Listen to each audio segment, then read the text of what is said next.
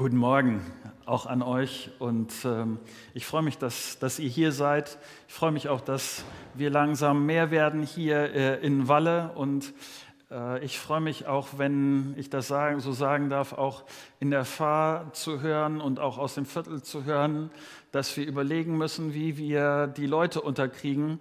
Das ist eine, ein gutes Problem ähm, und ja, sagen wir auch gerade durch Corona gar nicht so einfach, aber äh, schön, dass ihr dabei seid, auch in Hesel. Äh, schön, dass ihr hier heute Morgen Teil dieser Predigtreihe seid und ihr uns zuguckt oder wo auch immer du dabei bist. Sehr schön.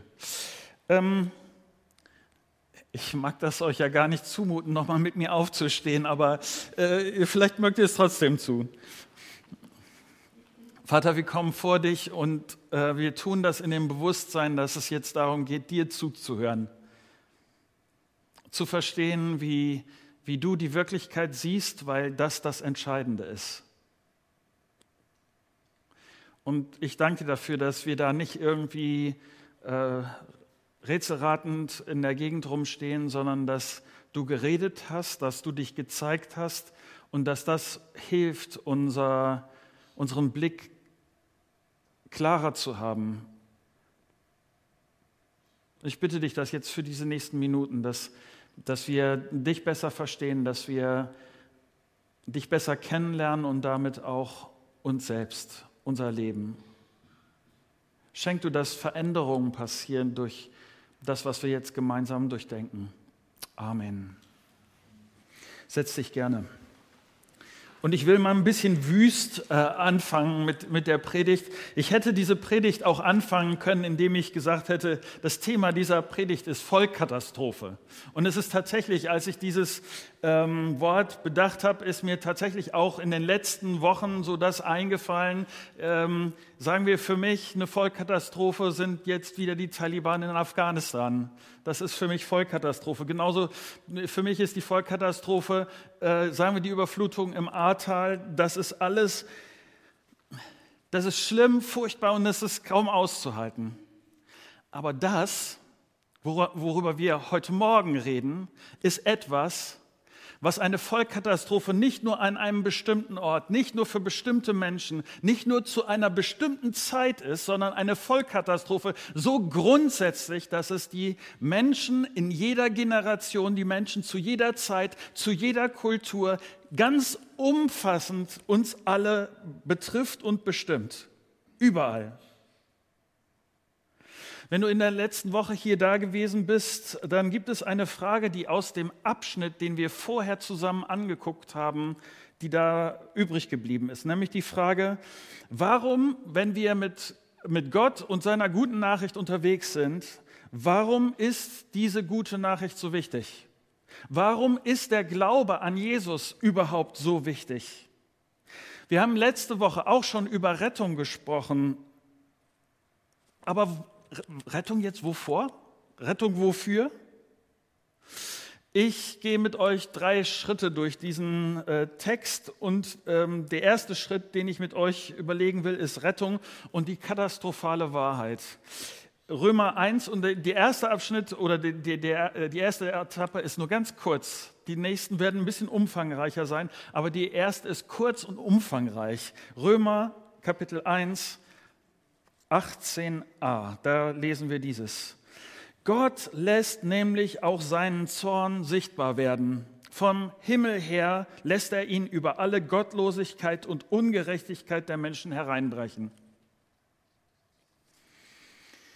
Mir haben mir hat geholfen, diese Verse von einer ganz bestimmten Seite äh, zu sehen. Und es ist etwas, was, was mir bewusst geworden ist vor einigen Jahren und was mir wieder und wieder hilft, äh, die Perspektive Gottes an dieser Stelle besser zu verstehen. Stell dir vor, stell dir vor, es gibt Gott. Und stell dir vor, er ist wirklich gut und er ist der Einzige, der gut ist. Er ist, sagen wir, die, der Ort der Wärme, der, der Ort des Lichts des Glücks, der Liebe, der Gerechtigkeit. Und stell dir vor, Gott im Universum ist der einzige Ort, der so ist. Es gibt keinen anderen Ort. Er ist wie dieses helle, warme Licht in einem riesigen, dunklen Raum. Und was ist dann, wenn ich anfange, mich von diesem hellen, warmen Licht, Glück, Friede, Zufriedenheit, wenn ich mich dann anfange, da wegzudrehen, mich davon wegzubewegen? Wenn ich Abstand von Gott nehme, wenn ich mich von ihm wegdrehe, was, was erwartet mich dann? Was passiert dann? Mit jedem Schritt weg von Gott nimmt die Kälte zu, nimmt das Dunkel zu oder mit, wie das hier bei Paulus in diesen Versen steht, die Ungerechtigkeit nimmt zu. Und dieser Vers beschreibt deshalb ganz genau meine ursprüngliche Situation. Ich war gottlos los von Gott. Ich habe es ohne Gott versucht. Ich habe mich von ihm weggedreht, ich habe ihm nicht vertraut, ich habe nicht mit Gott gelebt. Und das geht zusammen und das ging zusammen mit meiner Ungerechtigkeit. Und es betrifft nicht nur mich, diese Situation betrifft nicht nur mich, sie betrifft jeden hier im Raum. Es betrifft jeden Menschen zu jeder Zeit, jeder Kultur, ganz egal wen. Was mir wichtig ist an dieser Stelle ist, Achtung, beim Christsein geht es nicht zuerst darum, dass ich ein bisschen besser leben kann. Und das ist vielleicht jetzt das Provozierende an dieser Aussage von, von Paulus. Es geht nicht darum, dass ich mit, mit dem Christsein eine Krücke gewinne, die mir irgendwie hilft, besser durchs Leben zu kommen. Christsein ist auch kein, kein Ansatz für Lebensoptimierung, dass ich ein bisschen netter, freundlicher, optimistischer durchs Leben gehen kann. Nicht. Paulus stupst mich hier auf eine Wahrheit, die mir auf den ersten Blick relativ schlecht runtergeht. Er sagt, meine Situation vor Gott ist eine Katastrophe. Und was Gott nicht tut, ist, ach ja, Marco, ne? Äh, du hast das bestimmt nicht, nicht, nicht ganz so gemeint. Du wolltest doch eigentlich ganz anders, oder Marco? Nee, Gott entscheidet sich, meine Haltung ernst zu nehmen. Er behandelt mich nicht wie ein Kleinkind, das irgendwas tut, was es gar nicht will, sondern Gott, sagt, wenn du diese Entscheidung triffst, wenn du so wählst, ich nehme das ernst, so wie du willst. Ich respektiere deine Entscheidung. Und Gott sagt deshalb auch, wenn du dich von der Gerechtigkeit, und Gott ist die Gerechtigkeit, wenn du dich davon abwendest, wenn du, wendest du dich der Ungerechtigkeit zu. Und deshalb, Gott, aus Gottes Perspektive sagt er, Gott sagt, ich wollte es anders mit dir. Aber deine Ungerechtigkeit, das macht mich zornig. Wenn hier etwas vom Zorn Gottes steht, dann äh, dürfen wir an dieser Stelle nicht den Fehler machen und ähm, menschlichen Zorn an dieser Stelle gleichsetzen, das mit menschlichem Zorn gleichsetzen. Ich sage mal, wenn ich zornig wär, werde und mir gehen die Nerven durch und ich hau was in meinem Zorn raus, was mir später leid tut, so ist Gottes Zorn nicht. Dieser Zorn Gottes ist eine legitime, gerechte, eine angemessene Reaktion auf Ungerechtigkeit. Gott sagt eben nicht, Lügen ist halt, Lügen ist eben verkehrt, aber eigentlich ist es auch egal. Gott sagt nicht, jemandem das Leben zur Hölle machen, geht gar nicht. Aber es eigentlich, ah, es, wir müssen das nicht ganz so ernst nehmen. Den Schwächeren ausnutzen ist sowas von falsch, aber eigentlich, ja, passiert jedem Mal. So ist Gott nicht. Nein, die einzig angemessene Reaktion darauf ist Gottes gerechter Zorn. Wenn Gott ein Gott der Liebe, der Barmherzigkeit und der Recht, Gerechtigkeit ist, dann muss ich mit Gottes Zorn, äh, muss Gott mit Zorn reagieren. Wenn Gott Freundlichkeit, Liebe, wenn, wenn ihm das wichtig ist, und es passiert nicht, wenn ich mich davon wegdrehe, geht das gar nicht anders. Christusgemeinde, wir reden viel über die Liebe Gottes. Aber ich will uns sagen, an dieser Stelle gehört genauso ein klares Verständnis vom gerechten Zorn Gottes dazu. Wenn wir über Rettung reden, ja, Rettung von was? Wenn wir sagen, dass Jesus für uns sein Leben gibt, ja, weshalb denn? Wofür denn? Verstehst du? Gott ist nicht nur ein liebevoller Gott, sondern Gott ist auch ein gerechter Gott. Und deshalb muss Gottes Zorn alle Ungerechtigkeit treffen. Und ich gehöre zu diesen Ungerechten. Oder lass mich das anders sagen, wenn du den Zorn Gottes nicht verstehst oder ihn für ein Märchen hältst, dann wirst du die Rettung durch Jesus Christus nicht nachvollziehen können. Du wirst nicht verstehen können, welch eine Dimension und welch, welch eine Ungeheuerlichkeit das ist, dass Gott meine Ungerechtigkeit tilgt, dass Gottes gerechter Zorn mir gegenüber zu Ende geht. Wenn wir das Thema Zorn Gottes verdrängen, weil es uns so unangenehm ist, weil wir denken, ein liebender, Zorn, äh, liebender Gott ist viel besser so in dieser Zeit oder äh, dann werden unsere, wird unsere Nachricht, das Evangelium von Jesus Christus, sinnlos sein. Wenn wir in unseren Predigten, in unseren Liedern, in unseren kleinen Gruppen um diese Aussage der Bibel einen Bogen machen, dann machen wir das Evangelium von Jesus überflüssig. Um das noch klarer zu machen, beschreibt Paulus die Auswirkungen dieser Ungerechtigkeit. Lest mit mir weiter. Ich habe das den nächsten Schritt genannt, die katastrophale Beziehung nach oben. Dies was, wir haben uns von Gott weggedreht. Wir sind nicht mehr in, in seiner Nähe, sondern haben das erlebt, was es bedeutet, von Gott entfremdet zu sein. Und jetzt beschreibt Paulus auf zwei Ebenen, was jetzt passi passiert. Einmal in der Beziehung zu Gott das ist jetzt das nächste. Und dann in der Beziehung zu anderen. Erst die Beziehung zu Gott, die katastrophale Beziehung nach oben. Lest mit mir weiter Vers 18b. Denn mit dem Unrecht, das sie tun, treten sie die Wahrheit mit Füßen. Dabei ist doch das, was man von Gott erkennen kann, für sie deutlich sichtbar. Er selbst hat es ihnen vor Augen gestellt. Seit der Erschaffung der Welt sind seine Werke ein sichtbarer Hinweis darauf, den unsichtbaren Gott, auf seine ewige Macht und sein göttliches Wesen.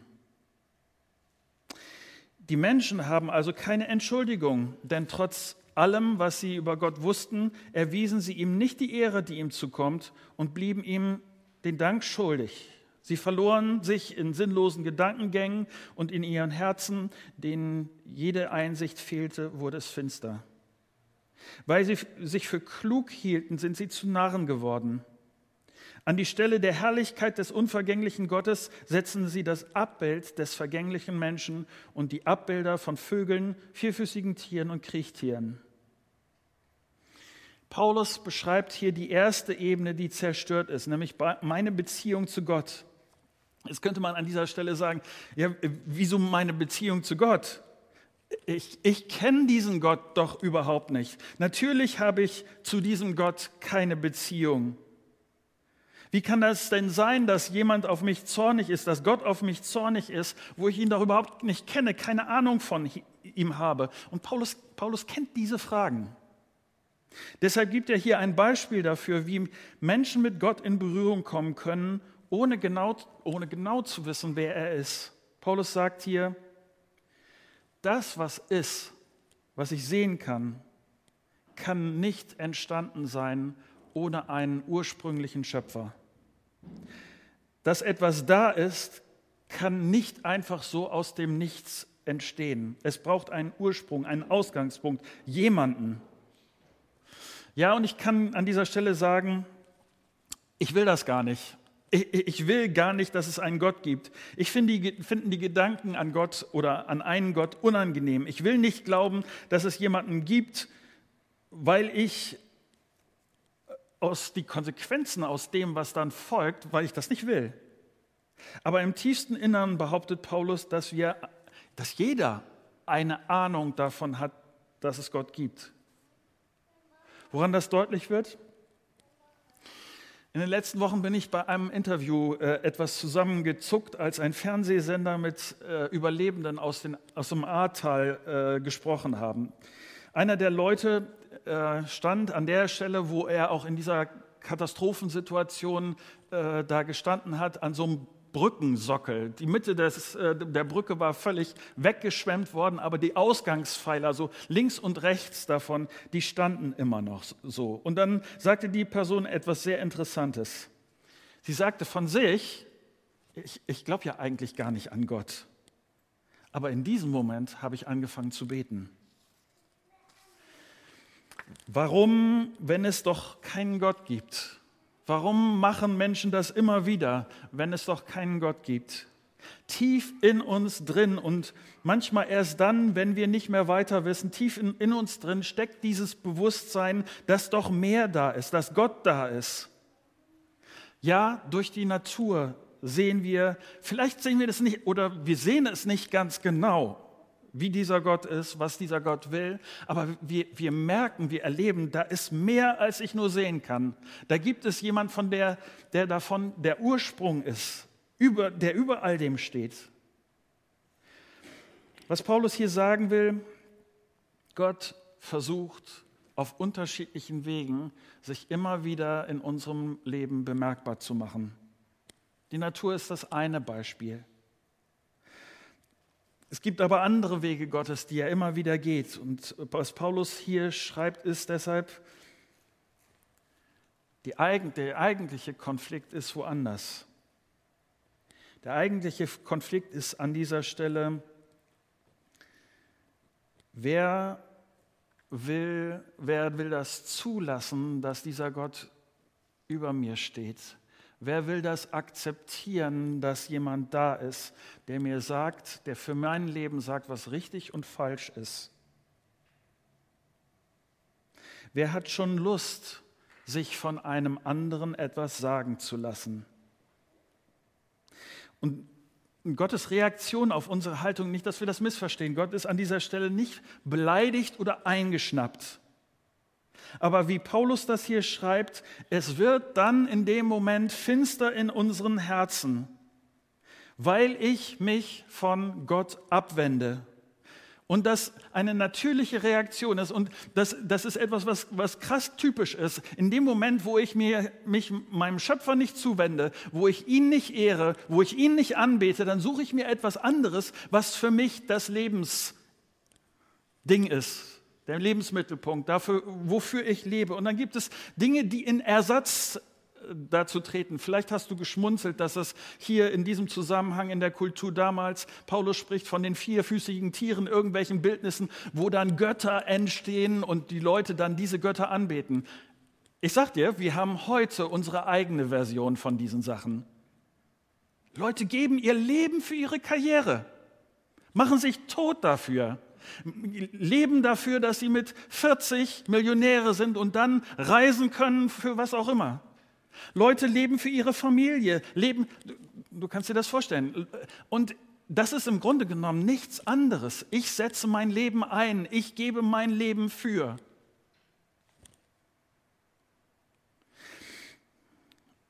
Vielleicht Kennst du das? Und das ist äh, mir als Beispiel angefangen, in welche Situation wir uns damit bringen, wenn wir uns von Gott abwenden. Kennst du das manchmal, dass man beim Einkaufen so einen schrägen Wagen findet? Also du ziehst ihn da so raus, so einen Einkaufswagen, und du merkst, ein Reifen geht nicht. Ein, Reifen, der, der, hat irgendwie eine Macke, ist verbogen, was auch immer ist. Das, das Ding funktioniert nicht.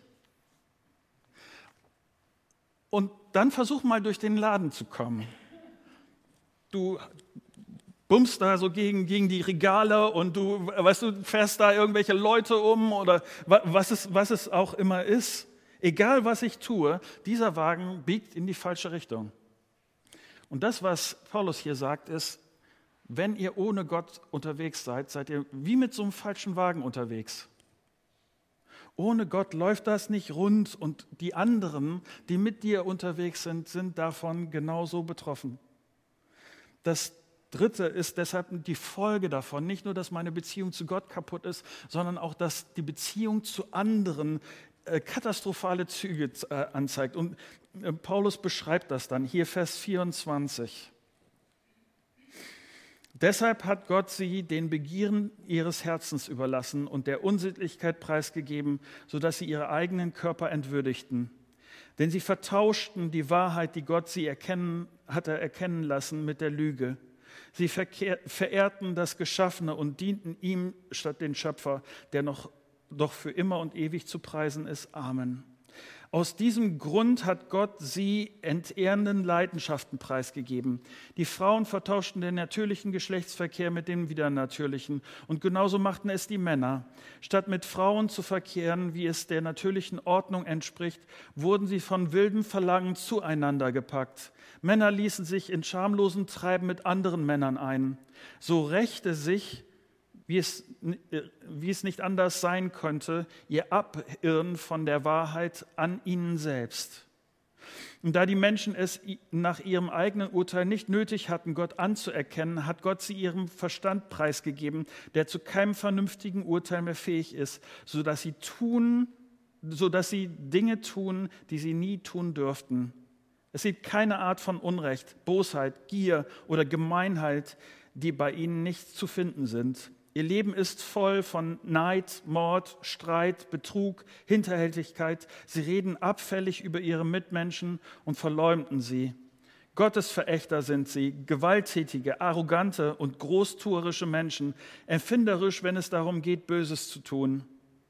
Sie gehorchen ihren Eltern nicht und sind unbelehrbar, gewissenlos, gefühllos und unbarmherzig.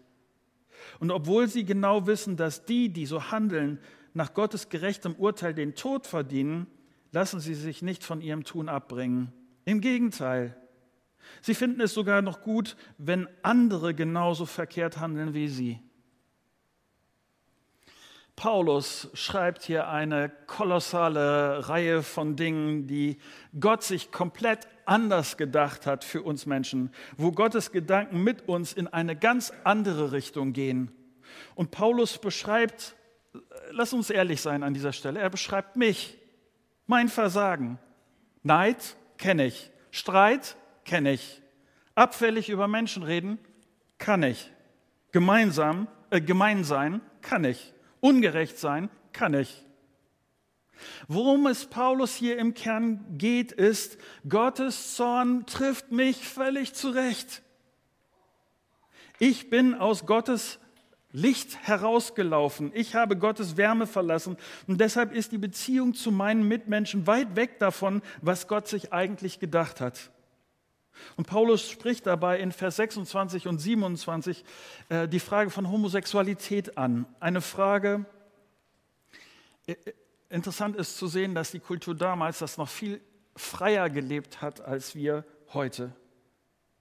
Ich habe an dieser Stelle im Vorfeld viel darüber nachgedacht, wie tief ich mit euch in diese Thematik heute Morgen einsteigen will. Und ich sage dir nichts Neues, wenn du die äh, Szene hier in Bremen gerade beobachtest, dass dieses Thema Anlass gibt für krasse Auseinandersetzungen. Ich weiß, dass das, was ich jetzt tue, enttäuschend sein kann für dich, aber ich habe mich dagegen entschieden, äh, auf dieses Thema tiefer in dieser Predigt einzugehen. Nicht, dass ich mich davor scheue, das tue ich überhaupt nicht. Äh, ich habe in den letzten Jahren immer wieder versucht, mit, es gibt in Bremen so eine zentrale Vertretung der Schwulen und Lesben, äh, und ich habe immer wieder versucht, mit ihnen in Kontakt zu kommen, aber interessanterweise haben, die, haben sie da nicht besonders großes Interesse daran. Äh, das ist für mich schon länger ein Thema, es betrifft uns auch als Familie und all diese Dinge. Ich kenne mich da inzwischen oder ich habe mich mit, der, mit diesen Fragen tief vertraut gemacht. Aber ich glaube, die Zeit dieser Predigt lässt nicht zu, dass ich darauf angemessen antworten kann, dass ich, ähm, dass ich auch aus Sicht der Gemeinde darauf angemessen äh, antworten kann. Ähm, damit ich das tun kann, möchte ich mit dieser Predigt etwas anderes machen. Eigentlich hatten wir für das Frühjahr an dieser Stelle einen Seminartag eingeplant. Äh, es gab noch nie so viele Anmeldungen für einen einzelnen Seminartag äh, hier in der Gemeinde als äh, für diesen. Und zu meinem, meiner Enttäuschung ist der Referent, haben, die, haben sie das verschoben auf den Herbst. Jetzt im Herbst, wo der Termin eigentlich dran gewesen wäre, haben sie den Termin abgesagt. Ähm, sodass wir als Gemeinde uns jetzt auf die Suche machen, wie wir diesen Seminartag gut organisieren können. Deshalb möchte ich dir sagen, wenn dich dieses Thema interessiert, dann schick mir gerne eine Mail an die allseits bekannte E-Mail-Adresse info at christus-gemeinde.info. Lass mich kurz sagen, wenn du angemeldet warst für das Seminar im Frühjahr, dann brauchst du dich dafür nicht extra anmelden. Wenn du nicht dabei sein willst, dann schick mir bitte eine E-Mail, was mit deinem Unkostenbeitrag, den du schon für diesen Tag entrichtet hast, was damit passieren soll. Dann hilft das. Wir wollen und wir werden dich als, die, als Teil der Gemeinde werden wir darüber informieren. Du wirst über die Kleingruppen, über deinen Kleingruppenleiter wirst du da Informationen bekommen, wann äh, so ein äh, Tag äh, stattfindet. Der wird in Präsenz äh, stattfinden. Ich muss denjenigen, die ähm, da auf Online hoffen, äh, muss ich wahrscheinlich enttäuschen. Äh, trotzdem dir Mut zu machen, dich da anzumelden und zu dieser Frage dabei zu sein. Was Paulus hier in dieser Frage und in diesem Komplex, den er hier beschreibt, überdeutlich schreibt, ist, wie sehr meine kaputte Beziehung zu Gott auf meine Beziehung zu anderen Menschen in meiner Umgebung einwirkt. Nico wird am nächsten Sonntag, am kommenden Sonntag hier nochmal den Ball aufnehmen und weiter mit uns darüber nachdenken. Aber ich will dir sagen, was ich aus diesen Versen lerne. Ich sage dir für mich, ich will keiner Täuschung aufgesessen sein. Ich will der Wahrheit, so wie die Wirklichkeit aus Gottes Perspektive ist, dieser Wirklichkeit will ich ins Auge sehen, selbst wenn sie weh tut. Ich bin Paulus dankbar für diese schonungslose Beschreibung.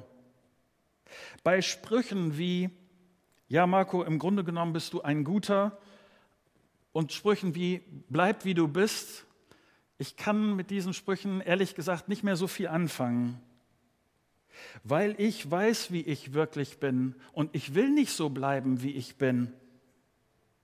Wofür ich Paulus mit diesen Versen so dankbar bin, ich brauche eine Erinnerung daran, woher ich gerettet bin.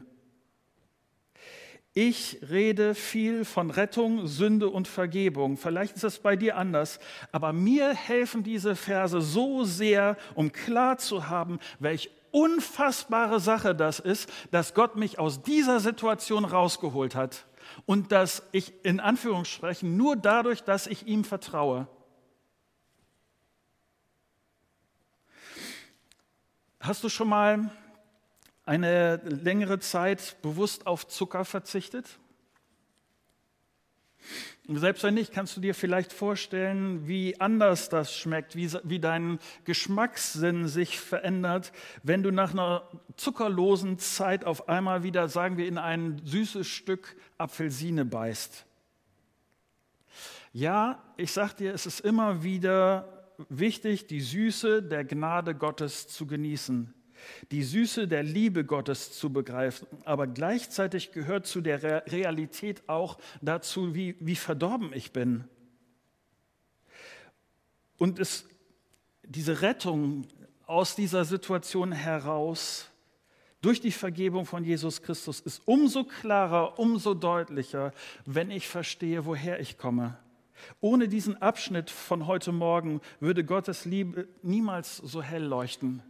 Ohne den Abschnitt von heute Morgen wäre nicht klar, warum Jesus sein Leben überhaupt lassen musste. Ohne diesen Abschnitt von heute Morgen wäre nicht klar, warum es überhaupt ein Problem gibt. Und dann braucht es vielleicht manchmal diese ohne Süße, diese, äh, diese Zeit, um wieder neu zu schmecken, was es bedeutet, von Gott dort rausgeholt zu sein.